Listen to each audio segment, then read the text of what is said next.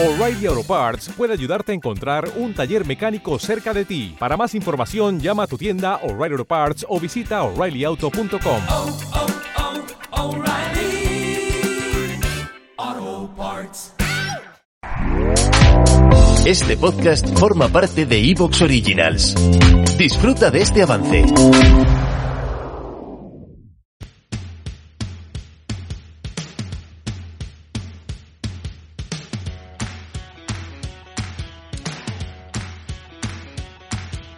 Muy buenas, mi nombre es Carlos Ocaña y te doy la bienvenida al podcast Estoy Sano, un podcast donde aprenderás sobre el apasionante mundo de la nutrición, la ciencia y la salud.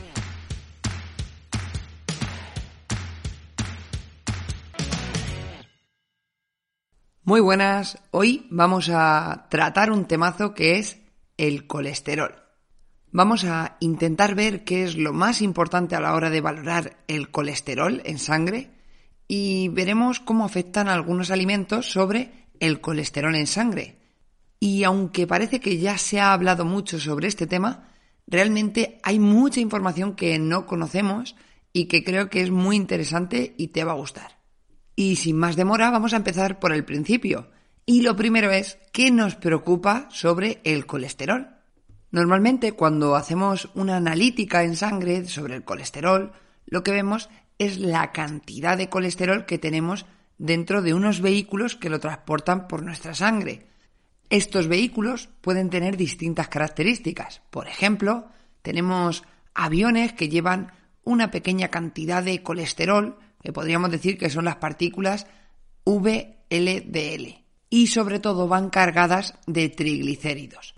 Y por simplificar, vamos a hablar de otras partículas que son las LDL, las que conocemos como el colesterol malo, que son camiones que sobre todo llevan colesterol dentro y llevan muy poquita cantidad de triglicéridos. Pues bien, un colesterol elevado implica normalmente que tenemos una gran cantidad de camiones de este tipo cargaditos de colesterol. Pero la cosa puede complicarse porque estos camiones pueden ser de distinto tamaño. Podemos tener un tráiler que lleve mucha cantidad de colesterol o muchas furgonetillas chiquitinas que lleven la misma cantidad de colesterol que ese tráiler. Pues bien, más que la cantidad de colesterol, lo que se ha visto es que lo importante es la cantidad de vehículos que llevan ese colesterol. Pero no solo eso, sino que también esos aviones que hemos de los que hemos hablado al principio, cargados de triglicéridos, que también llevan una pequeñita parte de colesterol, también son peligrosos y cuentan en ese número de vehículos que transportan colesterol.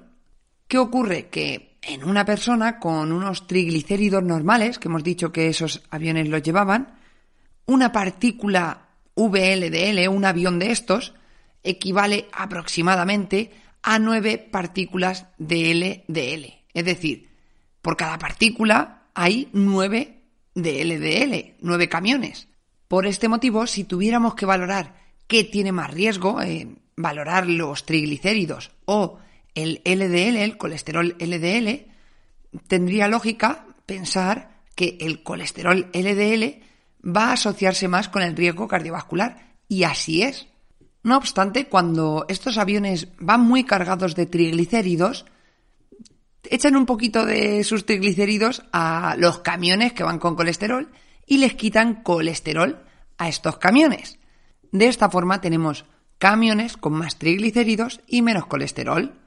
¿Qué ocurre? Que tenemos por ahí un señor con una pala que se encarga de quitar triglicéridos de ya sean aviones o camiones. Se llama lipasa hepática por si alguno le quiere conocer. Y lo que hace es, lo que he dicho, quitar triglicéridos. De esta forma tenemos que esos camiones que antes tenían más colesterol, digamos que eran trailers, ahora son furgonetas. Porque le ha quitado los triglicéridos que le había añadido el avión, pero no tiene tanto colesterol como tenía antes. Y habitualmente que haya más partículas chiquititas se asocia a que haya un mayor número de vehículos para transportar una misma cantidad de colesterol. Y lo que hemos dicho es que lo más peligroso es el número de vehículos que tenemos, ya sean aviones, furgonetas o trailers. Vamos a ver esto un poquito más en detalle.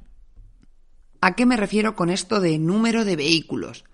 Imagínate, eh, haciendo una extrapolación a los humanos, que mm, valoramos la cantidad de humanos por kilo de humanos que hay.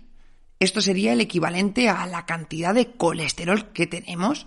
Sin embargo, podemos valorar la cantidad de humanos por número de narices, por ejemplo, o número de ombligos. Este nuevo dato nos da una información más real de el número de humanos que tenemos y de cómo los humanos podemos, por ejemplo, impactar en el medio ambiente. Por ejemplo, una persona que pese 150 kilos puede ir a dar un paseo por el campo y en su camino eh, pisará unas cuantas hormigas, eh, romperá unas cuantas ramas, pero puede ser que tres personas, que en total sumen 150 kilos, por ejemplo, hay dos niños y un adulto, eh, hagan ese mismo camino. El impacto probablemente sea mucho mayor, aunque la masa sea la misma, es decir, el número de humanos es lo importante. Y en el tema de estos vehículos que llevan colesterol, triglicéridos, también ocurre lo mismo. La cantidad de estos vehículos es más importante que la masa que llevan de colesterol, triglicéridos. Y para saber cuánta cantidad de vehículos tenemos, al igual que con los humanos podemos usar eh, los ombligos, podemos evaluar una proteína que se encuentre una única vez en cada una de estas partículas, en cada uno de estos vehículos. Esta proteína es la apolipoproteína B, que solemos denominar como ApoB. El ApoB es el ombligo de estos vehículos. Y como llevo comentando todo este tiempo, esta ApoB, esta cantidad de partículas que tenemos, se relaciona mejor que el colesterol LDL, que los camiones que llevan este colesterol, con la enfermedad cardiovascular. Esto se ha visto en estudios de aleatorización mendeliana, es decir, estudios donde por variantes genéticas una persona muestra unos mayores o menores niveles de ApoB, sin que afecte a otras características del individuo. Habitualmente el colesterol LDL mm, tiende a relacionarse con el ApoB, pero tenemos estudios que intentan buscar la concordancia entre estos dos datos. Es decir, si tú tienes un... ¿Te está gustando lo que escuchas? Este podcast forma parte de Evox Originals y puedes escucharlo completo y gratis desde la aplicación de Evox. Instálala desde tu store y suscríbete a él para no perderte ningún episodio.